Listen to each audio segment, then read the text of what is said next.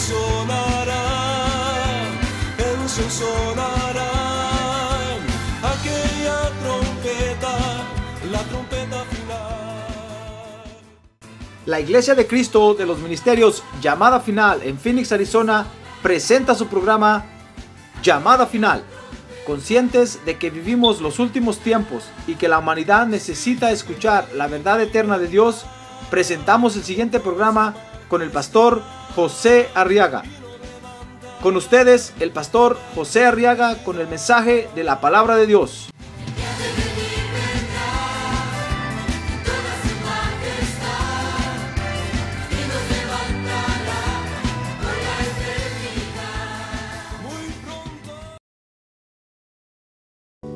en segundos.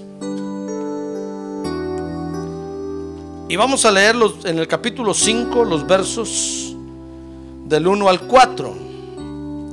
Segunda de Crónicas, capítulo 5, dice el verso 1, que así fue terminada toda la obra que Salomón hizo para la casa del Señor. Y Salomón trajo las cosas consagradas por su padre David, es decir, la plata, el oro y todos los utensilios, y los puso en los tesoros de la casa de Dios. Entonces Salomón, verso 2, reunió en Jerusalén a los ancianos de Israel, a todos los jefes de las tribus y a los principales de las casas paternas de los hijos de Israel para subir el arca del pacto del Señor de la ciudad de David, la cual es Sión. Y se reunieron ante el rey todos los hombres de Israel en la fiesta del mes séptimo.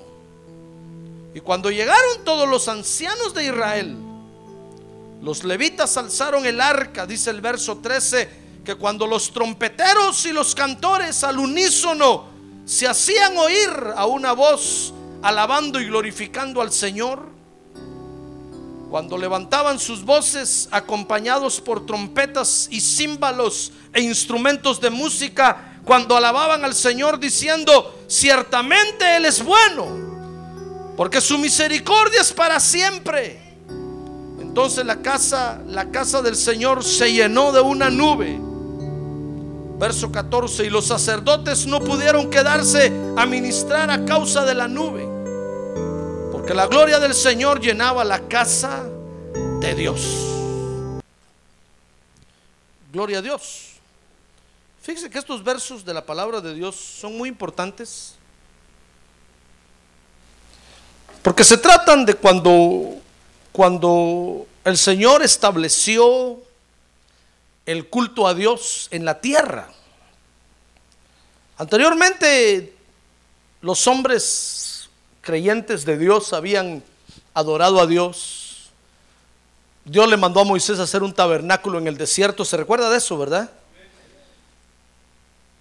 Pero este momento es muy importante porque fue cuando Dios hizo de su culto a Él una institución en la tierra.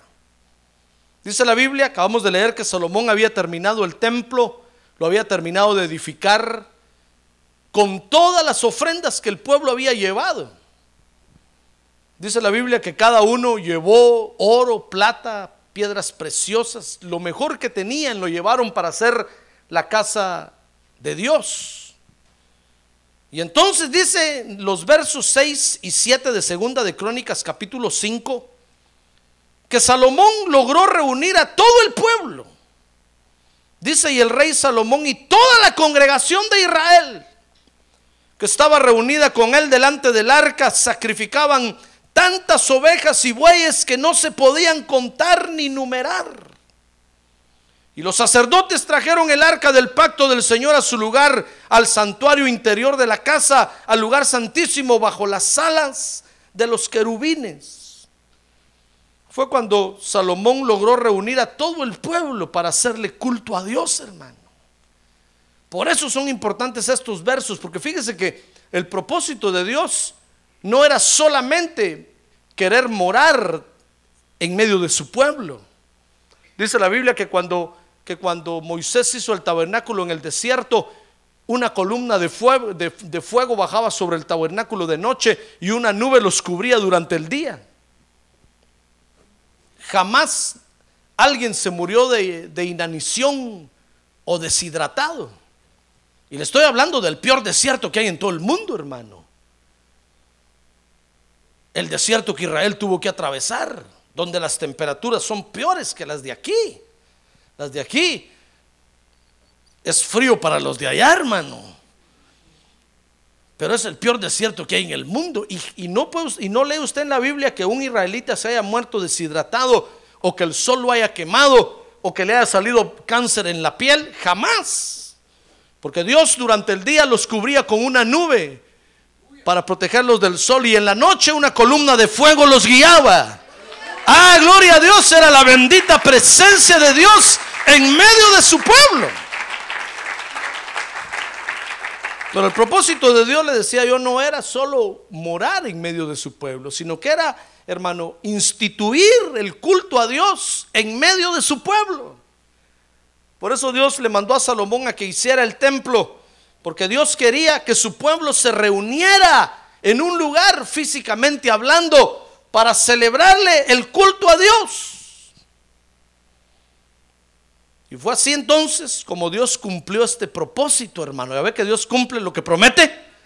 Ah, no, con usted que se me hace que no le ha cumplido muchas cosas, hermano. Pobre de usted. Dios cumple lo que promete. Amén, así es. Así dígalo con ganas para los visitantes que están aquí. Oigan, hermano. Siquiera por eso hágalo. Dios cumple lo que promete. Para testimonio de ellos. Yo sé que usted lo sabe. Tal vez dirá, pastor, ¿por qué me hace decir amén? Si yo lo sé y es mi experiencia, claro, pero para testimonio de los que oyen, hermano, de los que van a oír el cassette o el CD, para que oigan que Dios cumple lo que promete, amén. Gloria a Dios, Dios cumple lo que promete. Y este es otro propósito que Dios se propuso, valga la repetición, hacer.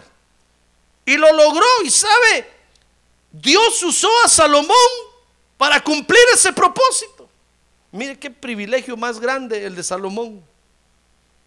Dios le dio el privilegio de usarlo para cumplir su propósito sobre la tierra. Porque cuando Jesús se encontró con la samaritana en San Juan capítulo 4 verso 23 dice la Biblia que Jesús le dijo a la samaritana, ¿sabes samaritana?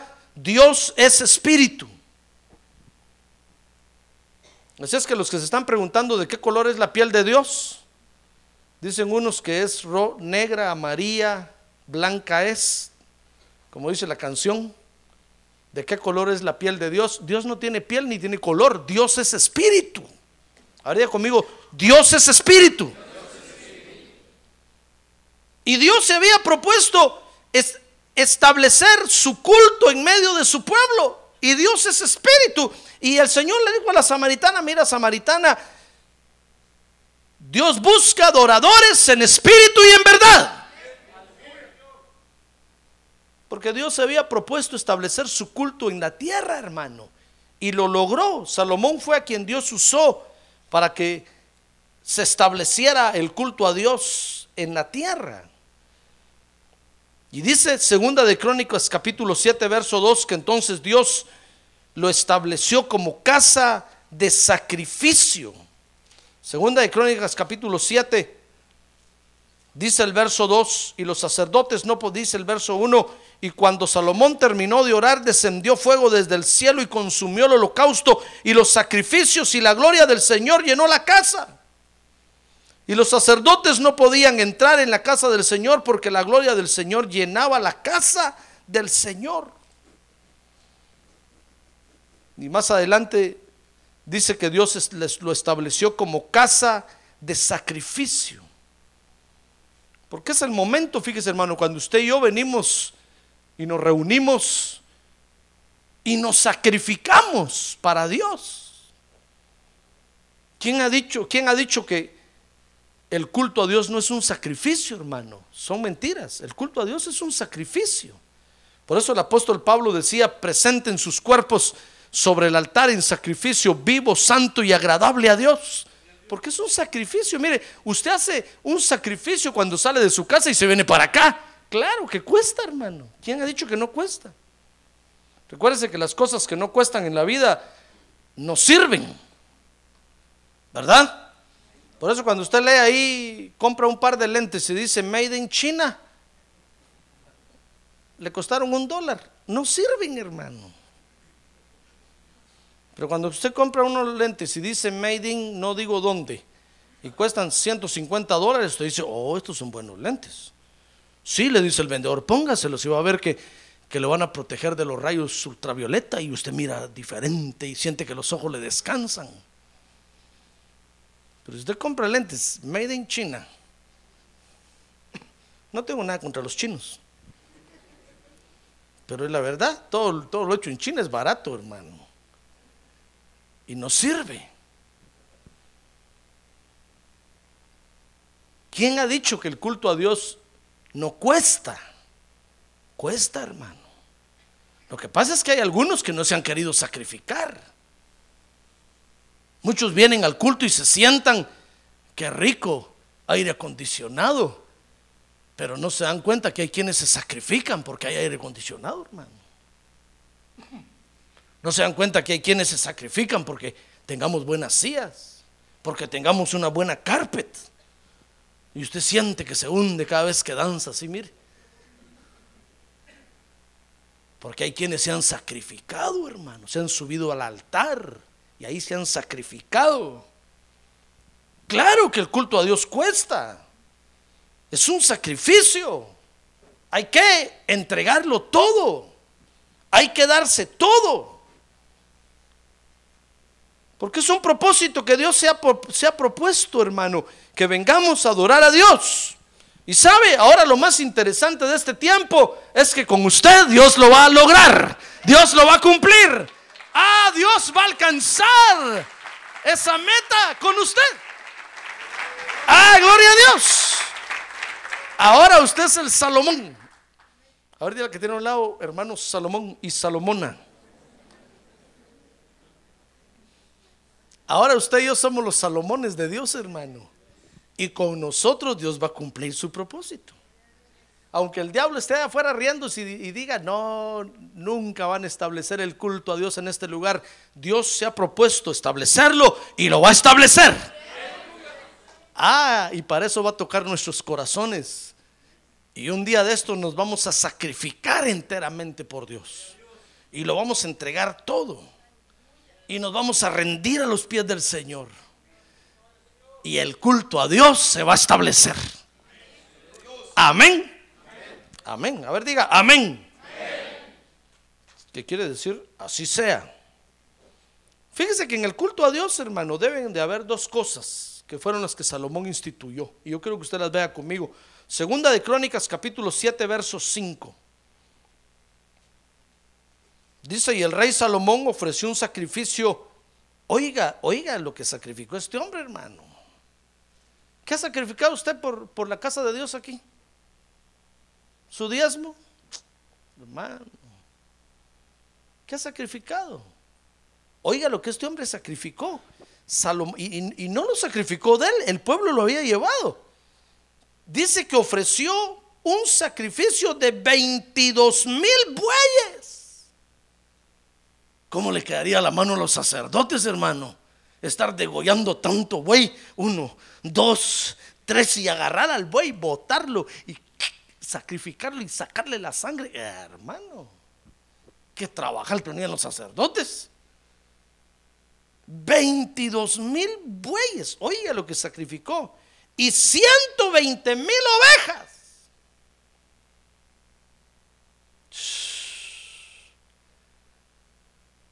¿Usted cree que no le costó al pueblo llevar su buey, llevar una oveja, para que en un ratito Salomón se las escabechara todas ahí enfrente? Ay, hermano. Yo imagino a los, a, los, a, del pueblo de Israel diciendo, ve, tanto que me costó criar mi buey. Y ni vi a qué hora lo sacrificaron. Eran, eran veinticuantos. Veintidós mil bueyes. Tal vez alguien dijo por allá, yo por eso no llevé el mío, tantos que hay. Porque no faltará alguien que dice, hermano. tanto llevar yo mis diezmos a la iglesia y el pastor con corbata nueva aparece. Y otro dirá, yo por eso no doy nada. El pastor se lo echa todo encima. Y no tenemos sillas nuevas. Y no tenemos un mejor aire acondicionado. Salomón en un ratito dijo, a ver, sacerdotes, vengan para acá, 22 mil bueyes de un solo tajo. 120 mil ovejas. ¡Qué sacrificio, hermano! ¿Cómo costaría haber criado 120 mil ovejas? Y haber criado 22 mil bueyes. ¿Cuánta comida se tendrían que haberle dado a esos bueyes, hermano? ¿Cuántas tardes haber sacado a esas ovejas a pastar afuera, a que comieran y volverlas a entrar, para que en un ratito el Salo, el Salomón, se las bajara en un ratito, hermano?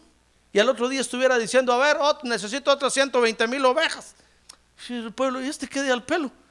En un ratito se bajó las. ¿Por qué no, por qué no sacrificó 30 cada mes? Nos hubieran du- durado, ¿y cuántos meses? Pero en un ratito se bajaron las 120 mil ovejas y ahora quiere otras 120 mil. ¿Qué está pensando ese pastor? Han de haber dicho. ¿Que no cuesta trabajar? Claro que cuesta, es un sacrificio. ¿Se da cuenta? Hermano, es que eso es lo que le agrada a Dios, que nosotros nos sacrifiquemos por Él. ¿Quién le ha dicho a usted que Dios no quiere que usted se sacrifique por Él? Son mentiras si alguien le ha dicho a usted, el Evangelio es free. No hay que dar nada. Son mentiras, hermano. Hay que entregar hasta la piel y las uñas. Todo. La familia. Entonces usted dirá, pastor, yo mi familia la sacrifico con mucho gusto ahorita ya. No, pero primero se tiene que sacrificar usted. ¿Se da cuenta?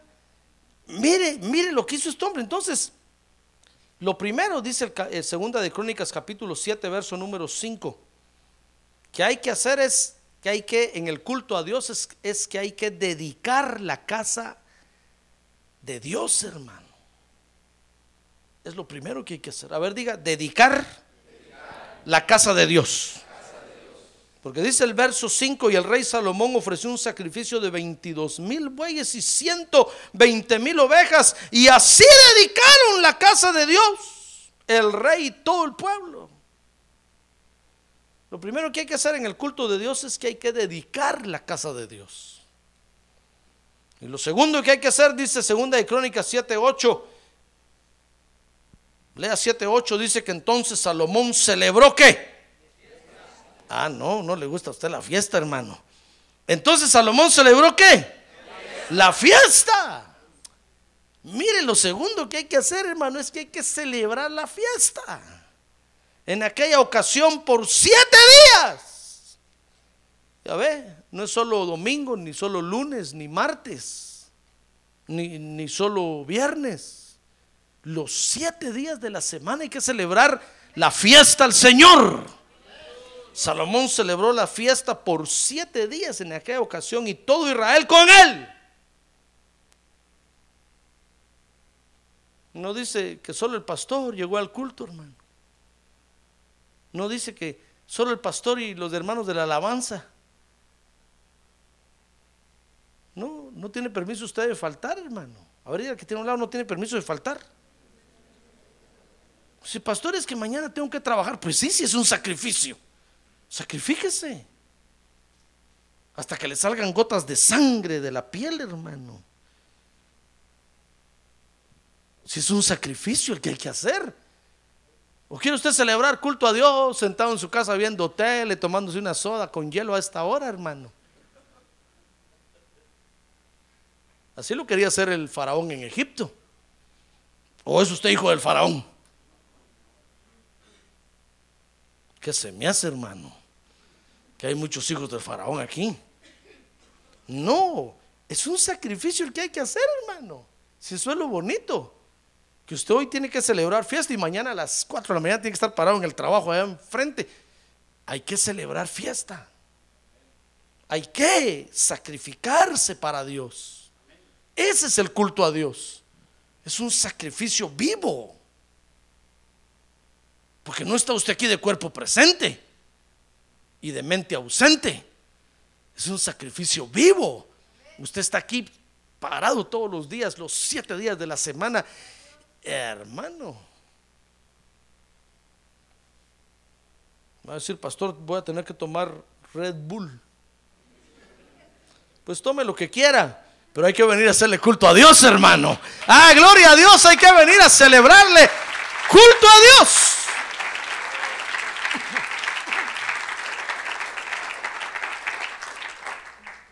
Yo no estoy diciendo que tome cualquier cosa, pero ya ve que los atletas toman asteroides para jugar bien fútbol, por eso son campeones. Mire qué sinvergüenzas. Que si están tomando drogas y drogas, y ahí están, pero ahí están el día del juego, ahí están. El día del entreno, ahí están, nunca faltan, se sacrifican. Cuanto más nosotros es para Dios, hermano. Cuanto más vaya con el médico y dígale, médico, déme unas buenas vitaminas porque no quiero faltar a ningún culto, no me quiero dormir a la hora que el pastor predique.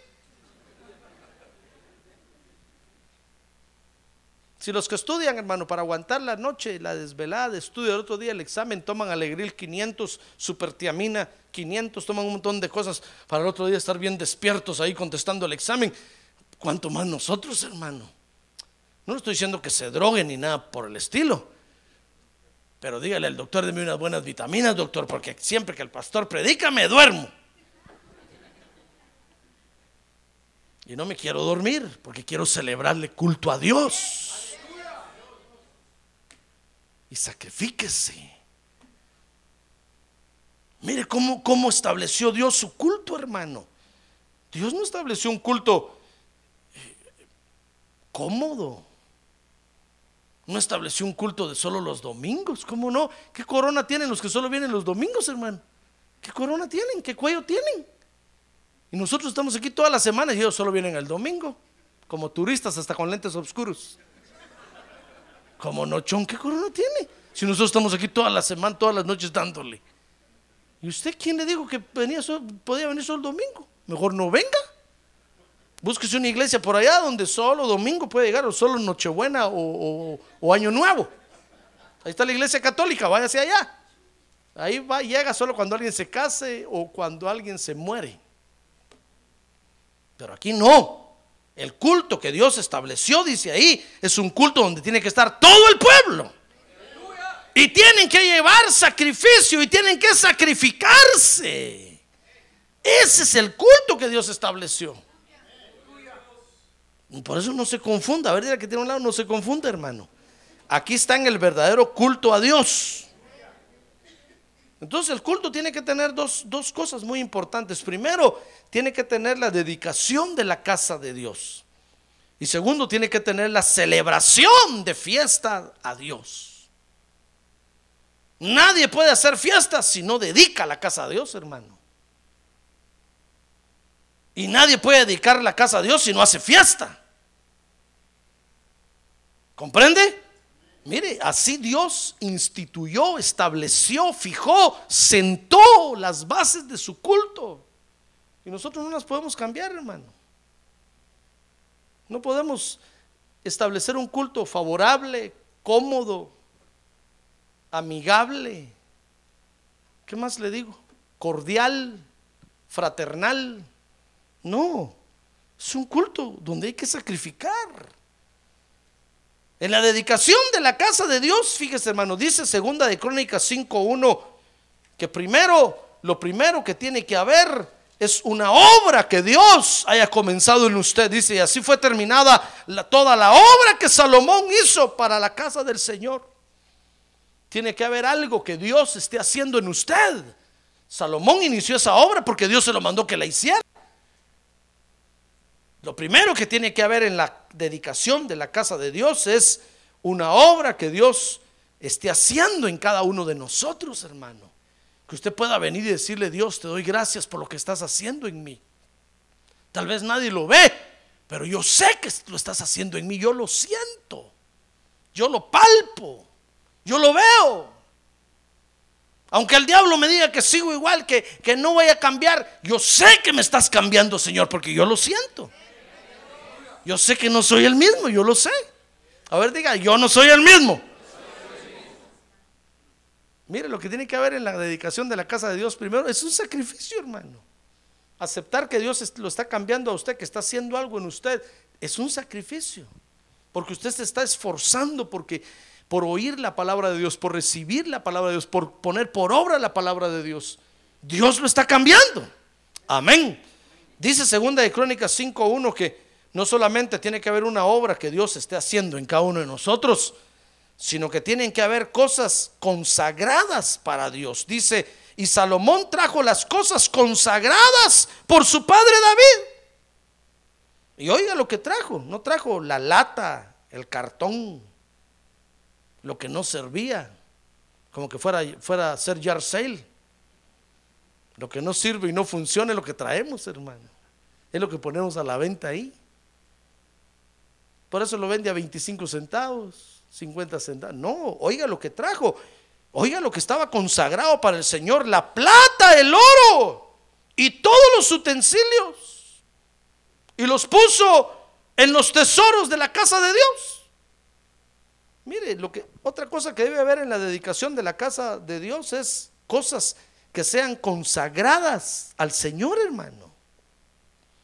Cosas que solo se usan en el culto a Dios. Cosas que usted no puede usar en otro lado. Como nuestro canto, nuestra música, nuestro baile. Son cosas consagradas para Dios. Nuestros servicios son cosas consagradas para Dios, hermano. No esté cantándole allá afuera a la cucaracha y al puente roto. No. Usted tiene que decir, no, esto es algo consagrado para Dios. ¿Cómo lo voy a usar para otra cosa? ¿Acaso ve usted que nos llevamos el piano hoy, hoy en cuanto termine el culto, porque a la noche el hermano tiene que tocar en una fiesta allá en la esquina?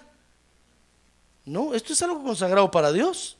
No lo usamos para otra cosa, sino solo para adorar a Dios. Y quien lo use para otra cosa, un rayo va a salir y lo va a partir, hermano. Porque es algo, su vida tiene que estar consagrada para Dios. Usted solo le tiene que bailar a Dios, hermano. Cuando esté comiendo la hamburguesa allá en aquel restaurante y empiece la música, no empiece a hacer. Porque usted es consagrado para Dios, hermano. Son cosas separadas para Dios. Dígale usted al diablo, no, no te voy a dar mi garganta para nada. Mi garganta la voy a usar únicamente para cantarle a Dios. Va a ser algo consagrado para Dios, para Dios, para Dios. ¡Ah, gloria a Dios! Pero se está moviendo con la música de allá afuera y después viene aquí adentro, hermano, y se mueve igual. Dios va a decir, este, este está mezclando todo, está haciendo una mezcolanza de todo. Como cuando se hace el pico de gallo, ¿ha visto? Que le pone tomate, perejil, cebolla, sal, limón. Allá le dicen chirmol. Es un chirmol hecha de todo. Y después lo revuelve todo. Dios no quiere eso, hermano. Dios quiere que haya cosas consagradas para Él, porque forman parte de la dedicación a Dios. Nosotros somos casa de Dios. A ver, diga, yo soy casa de Dios. Y entonces tenemos que tener cosas consagradas para Dios, hermano.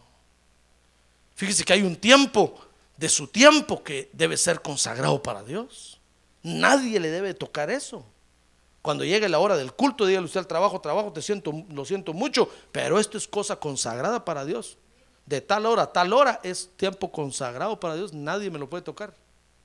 Aunque llegue el mejor cliente a esa hora y le diga, mire, pero es que tengo un trato de millones para usted, dígale, vaya con sus millones por otro lado. Esto es tiempo consagrado para Dios y no se lo doy a nadie. Dígale usted, prefiero la gota todo el día que el chorro y después se cierra. Ya no hay más. Por eso dice el Padre nuestro, Padre nuestro, el pan nuestro de cada día, dánoslo hoy. Porque es mejor tener la gota constante que no el chorrón. Y después ya no le caiga nada, hermano. ¿Comprende eso? Muy bien. Entonces en la dedicación de la casa de Dios Debe haber una obra que Dios está haciendo en nosotros. Deben de haber cosas consagradas para Dios. Dice el capítulo 5, verso número 6, segunda de Crónicas.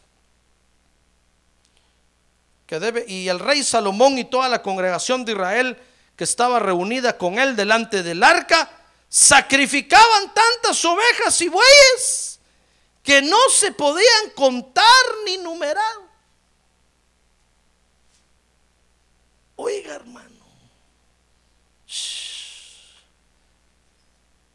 Si, si en aquella- si en la última vez Sa- Salomón hizo 22 mil bueyes y 120 mil ovejas, aquí no se podían contar. Dice, fíjese que dice ahí la Biblia que ya no podían usar el altar de- del sacrificio.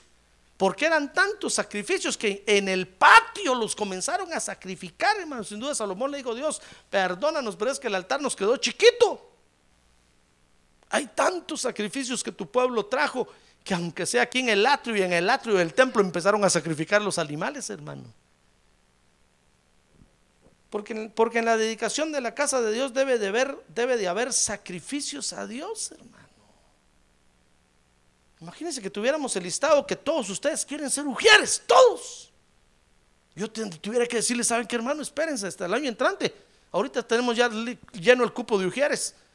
Espérense cinco años y le damos turno. Pero como dicen por allá, mangos. Hay que estar rogando a la gente. ¿Quiere ser ujier, hermano?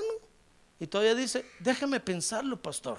Si Dios me confirma, ¿qué le va a confirmar, hermano? Si hay que sacrificar en la casa de Dios, hay que sacrificar servicio, hay que sac- sacrificar ofrendas, diezmos, hay que sacrificar tiempo. Estamos en la casa de Dios, hermano, y estamos celebrando el culto a Dios. Hay que dedicar la casa de Dios. Ah, gloria a Dios. Gloria a Dios, hermano. Pero los creyentes no se han dado cuenta que Dios, ah, cómo, cómo- cómo Dios estableció su culto. Por eso nos cuesta sacrificarnos, hermano. Casi el pastor nos tiene que ir a traer en su carro. Mejor si fuera en una limusine. Con champán adentro. A nuestra casa. Mire cuántas iglesias hay donde el pastor pasa recogiendo a los miembros. Porque ya, ya ni para ir al culto se quieren sacrificar. Qué ingratos, hermano. Esos no han leído esta parte de la Biblia. Habían tantos sacrificios que Salomón ya no sabía qué hacer con los sacrificios, hermano. Así se tiene que celebrar el culto a Dios. Voluntariamente tenemos que decir, Señor, aquí estoy. Yo quiero sacrificarme por ti. Quiero hacer algo por ti. Amén. Mire, tienen que haber sacrificios a Dios. A ver, dígale que tiene un lado, ¿cuándo se va a sacrificar usted por Dios, hermano?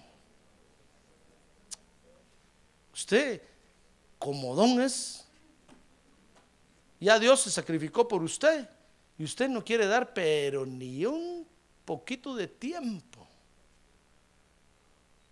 Y los que se sacrifican vienen tarde y se van temprano. Cuando yo salgo, hermano, y digo, a ver, ¿dónde está el ujier del parking? Ya no está. Y pregunto, "Uh, fue el primero que se fue, me dice.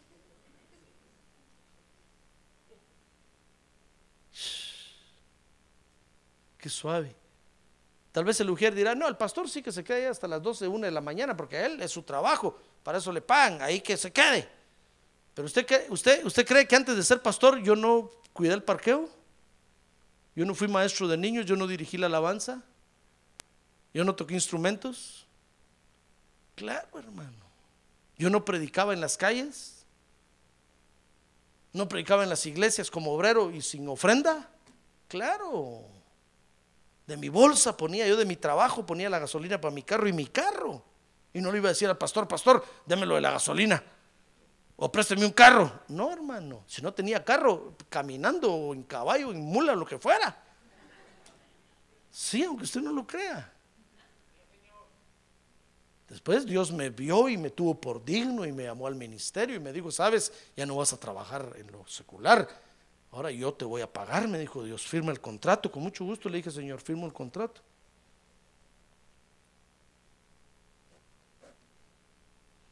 Pero Antes yo me sacrifiqué, hermano. Sacrifiqué a mi familia muchas veces. No estuve con ellos uh, mucho. Por, por ir a celebrar el culto a Dios. Así estableció Dios su culto. Con sacrificios. Claro que cuesta, claro que duele, claro que cansa. Pero así lo estableció Dios, hermano. Mire, dice segunda de Crónicas 5:11 que en el, culto a Dios dice, y, y sucedió que cuando los sacerdotes salieron del lugar santo, porque todos los sacerdotes que estaban presentes se habían santificado sin tener en cuenta las clases. Mire, en, la dedicación de la casa de Dios debe de haber santidad de Dios, hermano. Limpieza. Claro que cuesta, claro que es un sacrificio. Por eso se llama sacrificio, porque cuesta, hermano, duele. Así estableció Dios su culto. Tiene que haber santidad, tiene que haber pruebas de que Dios nos está limpiando, de que nos estamos dejando limpiar por Dios. Dice, dice el capítulo 5, verso 13 que en la dedicación de la casa de Dios, oiga lo que debe haber, dice que cuando los trompeteros y los cantores al unísono se hacían oír a una voz alabando y glorificando al Señor, cuando levantaban sus voces, acompañados por trompetas y címbalos e instrumentos de música, cuando alababan al Señor diciendo, ciertamente Él es bueno, porque su misericordia es para siempre. Mire, en la dedicación de la casa de Dios deben de, deben de haber gritos de exaltación a Dios, hermano.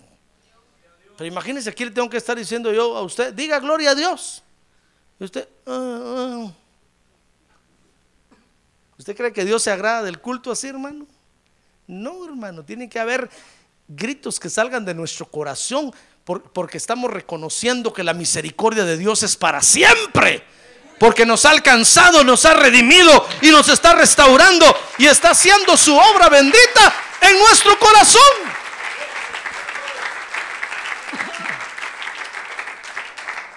Tienen que haber expresiones de exaltación a Dios.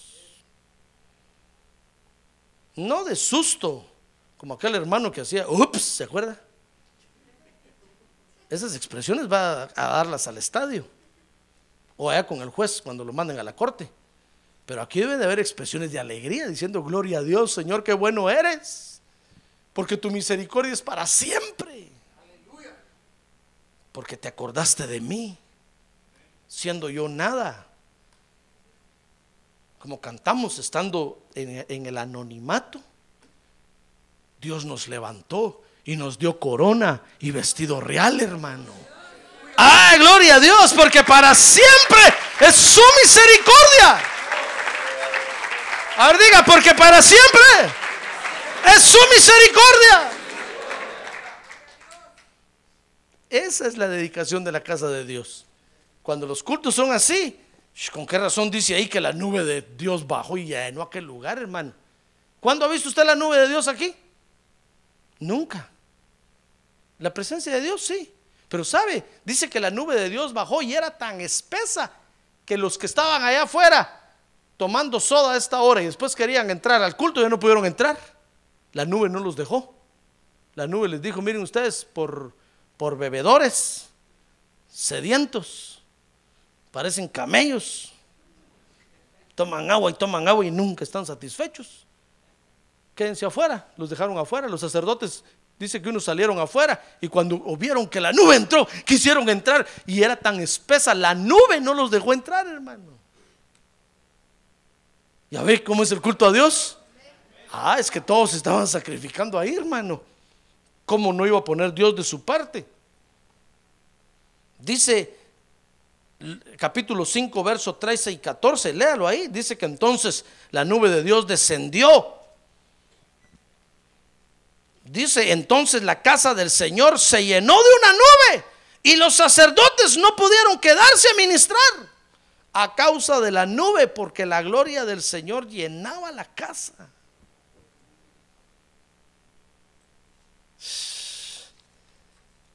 ¿Qué culto este, hermano? Así quiere Dios que se le haga culto. ¿Ya se da cuenta cómo quiere Dios que usted le haga culto? No solo el domingo, no cuando usted quiera venir. No, si es Dios el que lo estableció, hermano, no, es usted.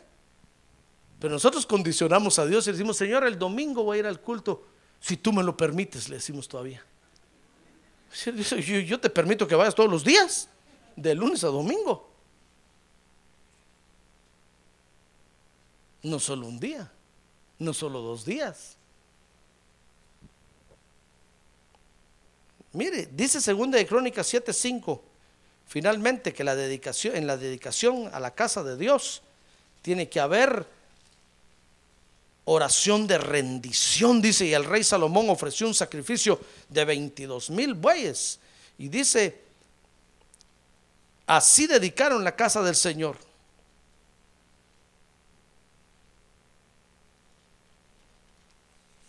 Con, actitudes de rendición a Dios. Pero en el culto a Dios no solo debe haber dedicación de la casa de Dios, sino que debe haber celebración de fiesta a Dios. Dice segunda de Crónicas 7, 6, vea conmigo. Y los sacerdotes estaban en sus debidos lugares, también los levitas con los instrumentos de música para el Señor, los cuales había hecho el rey David para alabar al Señor, porque para siempre su misericordia. Y cuando David ofrecía alabanza por medio de ellos, y los sacerdotes tocaban trompetas frente a ellos, y todo Israel estaba de pie. Tiene que haber, tiene que haber alabanza y adoración con instrumentos de música, hermano. Fiesta, fiesta. A ver, que tiene un lado, fiesta es fiesta, hermano. ¿Cuándo ha visto usted una fiesta sin música? O una fiesta donde nadie se mueva. Por muy cara que sea la fiesta, yo lo seguro que todos bailan, hermano. Todos participan. Debe de haber fiesta con alabanza y adoración con instrumentos de música a Dios. Y dice segunda de Crónicas 7:7 que la fiesta debe llenar todo lugar. Se lo voy a leer. Y dice, y Salomón consagró también la parte central del atrio, mire de afuera, que estaba delante de la casa del Señor, pues ahí había ofrecido los holocaustos y la grosura de las ofrendas de paz. Porque el altar de bronce que Salomón había hecho no podía contener el holocausto y la ofrenda de cereal y la grosura. Mire, la fiesta tiene que llenar todo lugar, hermano. Y no solo cuando nosotros estamos aquí adentro, sino aún después, cuando salgamos. Usted no lee ahí que diga, y terminó el culto y se fueron y afuera en el parqueo se empezaron a pelear dos. Hermano, pero eso pasa hoy en las iglesias y en nuestra iglesia siquiera fuera por allá en California. Pero aquí, hermano, termina el culto y dos empiezan a maltratar allá afuera. Me dan ganas de llamar a la policía y que se los lleven presos, hermano. Y de una vez a la migra para que los saquen de aquí. Gente, así no queremos aquí, hermano. Aquí queremos adoradores de Dios. ¿Verdad? Sí, pero gente que viene a problemar la iglesia y que no entiende lo que es el culto a Dios y todavía viene a ser problema, hermano. Van a decirle, miren, señor de migración, yo soy un citizen USA, aquí hay uno que me está problemando la vida. Hermano, tenemos que entender lo que es el culto a Dios. Es día de fiesta. Y no solo a la hora cuando estamos reunidos, sino que después debe seguir la fiesta. Yo he estado en iglesias donde termina el culto y la gente sale del templo y ahí, ahí afuera están hablando lenguas y profetizando, hermano, y no se van. Y ahí se derrama el Espíritu Santo sobre ellos y ahí en la grama, ahí paran todos tirados y de cabeza y adorando a Dios. Qué bonito es eso, hermano, nos dice de veras, aquí hay un culto a Dios. En los carros la gente se va llorando a sus casas. ¿No le conté la otra vez que paró el policía a una hermana? La paró porque se iba haciendo el carro así en el, freeway, mire. Y la alcanzó el policía y la paró. y le vio la cara, le dijo, borracha, le dijo el policía, bájese del carro, camine aquí en la línea. Dice que la hermana se iba para un lado. Borracha, a ver, eche el aliento aquí. Cero. A ver, camine otra vez. Bueno, eche el aliento. Cero. Dijeron, mire, usted está mala, no te da malo el cerebelo, pierde el equilibrio. Le digo, no, no, señor, porque es que vengo del culto ahorita. Bien borracha en el espíritu, hermano.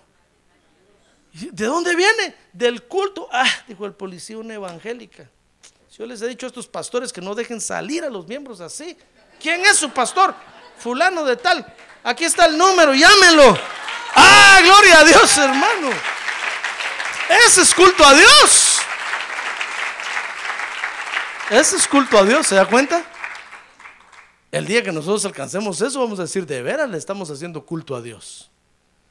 Llamaron al pastor y el pastor, sí, sí, señor policía, mire, aquí hay una, su miembro va a tener un accidente en el freeway, por favor no los deje salir así, enciérralos en la iglesia hasta que ya estén buenos. O póngales un chofer que las va a dejar a su casa. ¿Ya se da cuenta? Pero si usted sale del culto con ganas de pelearse con el fulano porque miró a su mujer, sale usted con, ya con, con la pistola desenvainada.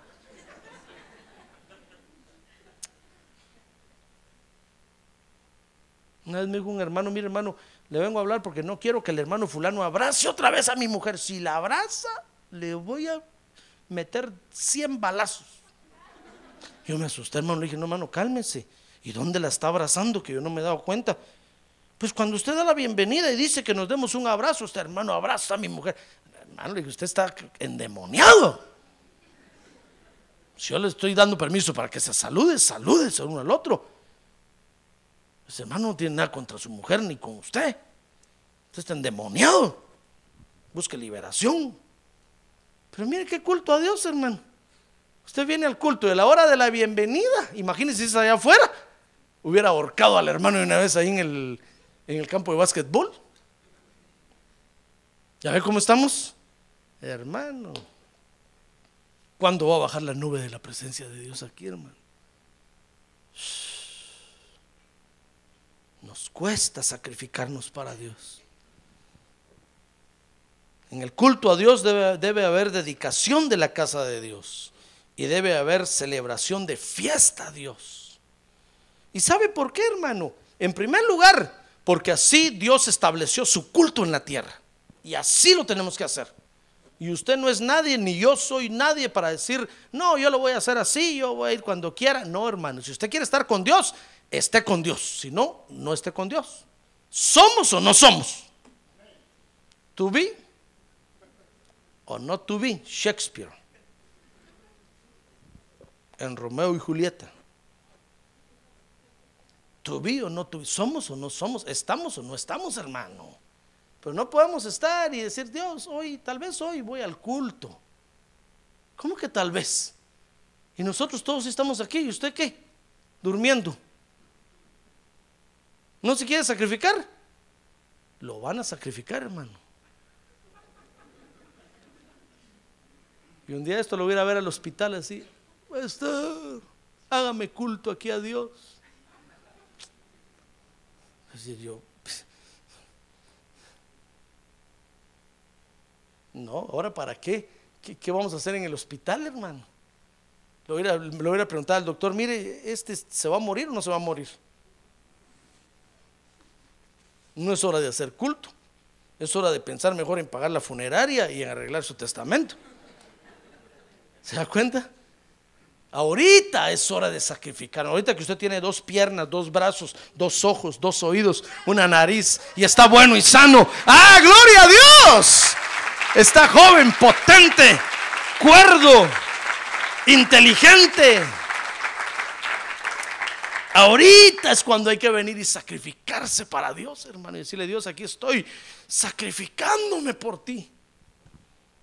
Que usted le diga, Señor, vieras cómo me dolió dejar a mi familia, cómo me dolió, pero aquí estoy sacrificándome por ti. Todo sea para ti, Señor. Por ti. Entonces la nube de gloria va a descender. Pero le decía yo, no solo porque el Señor estableció su culto así, sino porque es un beneficio para nosotros, hermano. ¿Comprende eso? Mire, hacerle culto a Dios, ¿sabe los primeros beneficiados somos nosotros. Aunque usted no lo crea. El sacrificio que usted hace y viene y se presenta ante Dios con dolor, con sacrificio, mire, Dios lo ve como algo, algo agradable, hermano.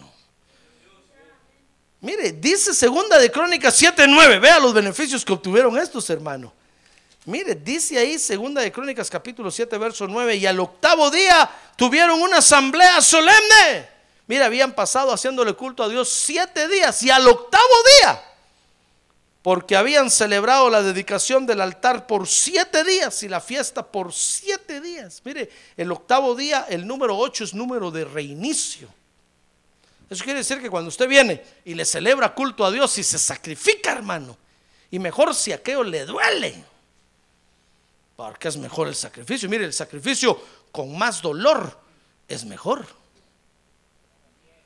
Sí, vaya a preguntarle al brujo a ver. ¿Acaso no los brujos sacrifican gallinas, sacrifican gatos para el diablo? ¿Acaso no los mayas, los aztecas, los incas sacrificaban? ¿A quién sacrificaban? ¿A la mujer más fea y, horrible del, pueblo? Iba a decir cómo, pero mejor no. Decían, a ver, ¿quién es la mujer más fea? Todos los maridos decían, mi mujer. No, ¿sabe a quién sacrificaban? a la mujer más hermosa, hacían primero un concurso de belleza y a la mujer más hermosa, de mejor cuerpo, mejores medidas, una Miss Universo, soltera, virgen, a esa la agarraban y la sacrificaban. Primero le daban, le daban a tomar un vaso, un vaso de menjurje, que no es este, este es té, y la drogaban y ya medio drogada. Entonces la agarraban y con mucho gusto ella se iba y la ponían en el altar y le sacaban el corazón, hermano. ¿Y sabe por qué? Para aplacar la ira de los demonios, porque no, porque había mucha lluvia o porque no llovía. No le sacrificaban al hombre más feo. Sacrificaban al hombre más... Ah, ah, ah, usted conoce la, la historia, ¿verdad? Ya ve, ¿qué más le cuento, hermano? Yo sé que usted no estuvo ahí presente, pero conoce la historia de los aztecas, de los mayas, de los incas. Jugaban un partido de fútbol y el equipo ganador al capitán lo sacrificaba. El equipo, siquiera hubiera sido el equipo perdedor, hermano. Pero al equipo ganador nadie quería ganar en esa liga. Pero todos querían ganar y al capitán del equipo ganador ese mismo día, los, ese era el trofeo, los sacrificaban, le sacaban el corazón. ¿Y usted quiere venir a celebrar culto a Dios sin sacrificio? Que no le duela, que no lo regañen, que no lo insulten.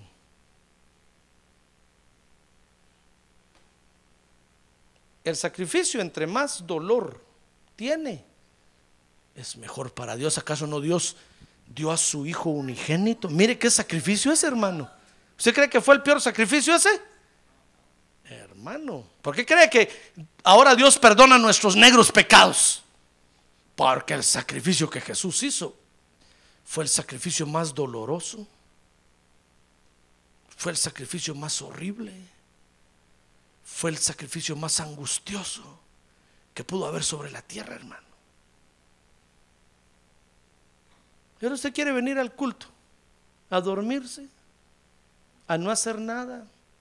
Y cuando recogemos la ofrenda, ni el anillo da, hermano. Porque dice, no, es que me va a doler. No, que le duela. De algo que le duela. No, que lo que no le duele da. Eso que no lo da. de algo que le duela, hermano. Dígale usted, Señor, ¿qué te daré que me duela? Que hasta me estremezca yo así del dolor. Por supuesto, Dios no le va a pedir una vida humana. Dios no le va a pedir que se saque usted el corazón. Pero ¿por qué no le da a Dios algo que le duela? Dígale usted a Dios, Dios, el domingo voy a estar a las 6 de la mañana en el templo. Y voy a salir a las 10 de la noche.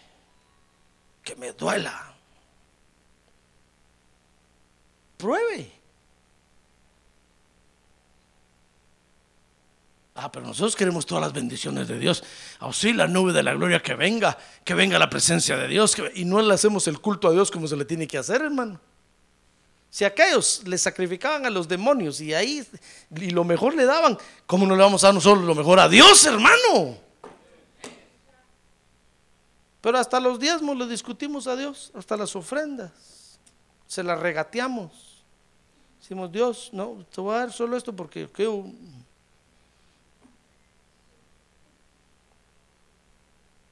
Eso no es hacerle culto a Dios, hermano. Eso es, engañarnos a nosotros mismos. Están mejores los católicos que nosotros. Están mejor los testigos contra Jehová que nosotros, hermano. Está mejor cualquiera que nosotros. Porque nosotros nos estamos engañando. Y vamos a morir engañados.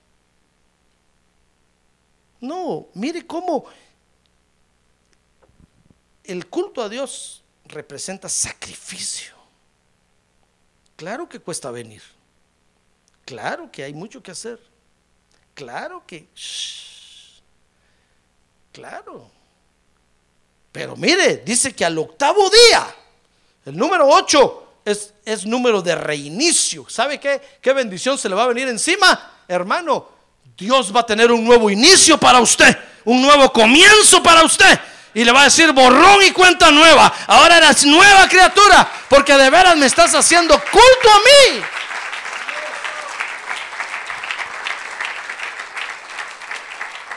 Un nuevo reinicio, dice segunda de Crónica- Crónicas 7:10.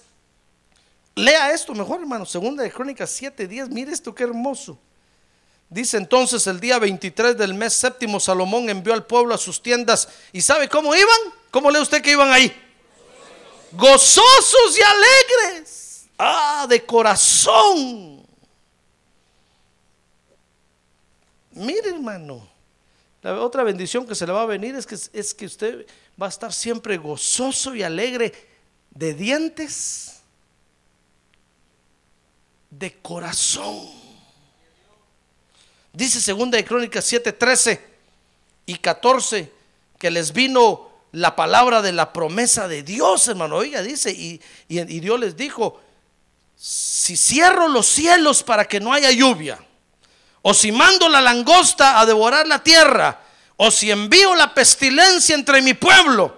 Ah, pero si mi pueblo se humilla, sobre el cual mi nombre es invocado, y oran y buscan mi rostro, y se vuelven de sus malos caminos, entonces yo oiré desde los cielos, y perdonaré su pecado, y sanaré su tierra. Ah, gloria a Dios, hermano.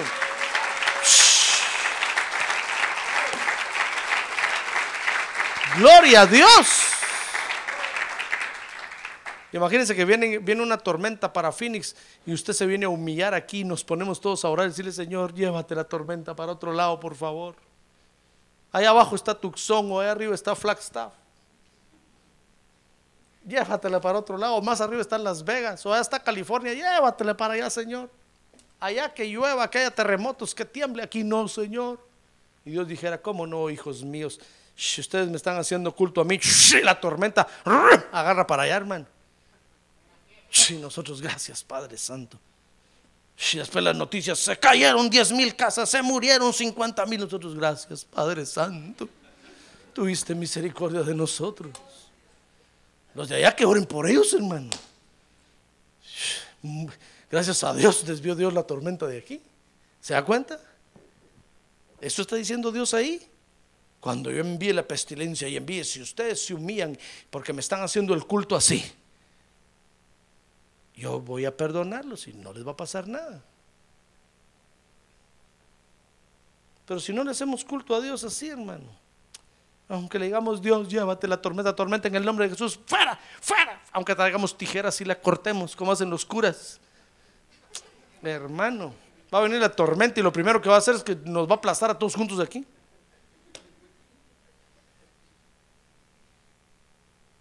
la noticia va a decir, creyentes evangélicos mueren aplastados, les cayó el techo encima. Y estaban adorando a Dios. Y entre paréntesis van a decir, pobres engañados, murieron engañados por el pastor. Que me caiga a mí primero el techo, hermano. Yo no quiero oír eso ni quiero ver eso. ¿Se da cuenta? Mire, mire, como estaban haciendo el culto a Dios, les vino, les vino la palabra de la promesa de Dios. Dice segunda de Crónicas 7:15 que les vino la palabra de ayuda de Dios. Mire, dice, ahora mis ojos estarán abiertos, les dijo Dios, y mis oídos atentos a la oración que se haga en este lugar. Qué bonito eso, hermano. Imagínense que levantamos las peticiones y decimos, Señor, ten misericordia de las peticiones. Dios, ¿cómo no? Sí, sí, sí, con mucho gusto. A ver, dice aquí, Señor, te pido, Señor, con mucho gusto. Ahorita, a ver, ángeles, shh, manos a la obra. Dentro de poco vamos a tener un manojón de peticiones así, mire, hermano. ¿Ha visto usted las peticiones que salen en la tele, que sacan los predicadores ahí? Digo, oh, Padre Santo, tanta petición.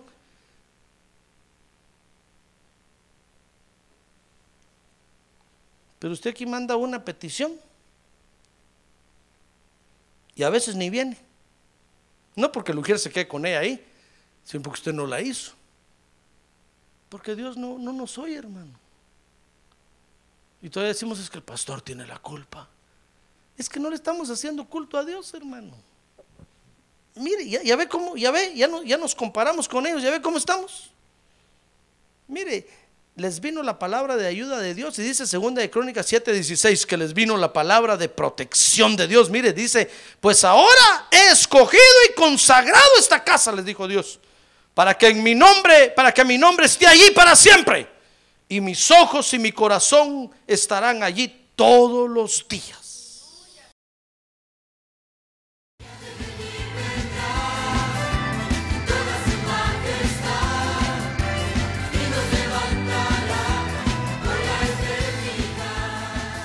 La Iglesia de Cristo de los Ministerios, llamada final en Phoenix, Arizona, cumpliendo con la comisión de Joel 2.1, presentó su programa, Llamada Final. Esperamos que nos vuelva a sintonizar la próxima semana a la misma hora por esta emisora. Los invitamos a nuestras reuniones en el 6023 Norte 71 Drive, esquina con Bethany Home Road. Para mayor información puede llamarnos al 623-934-1259 o visitarnos en la internet al www.llamadafinalphoenix.com.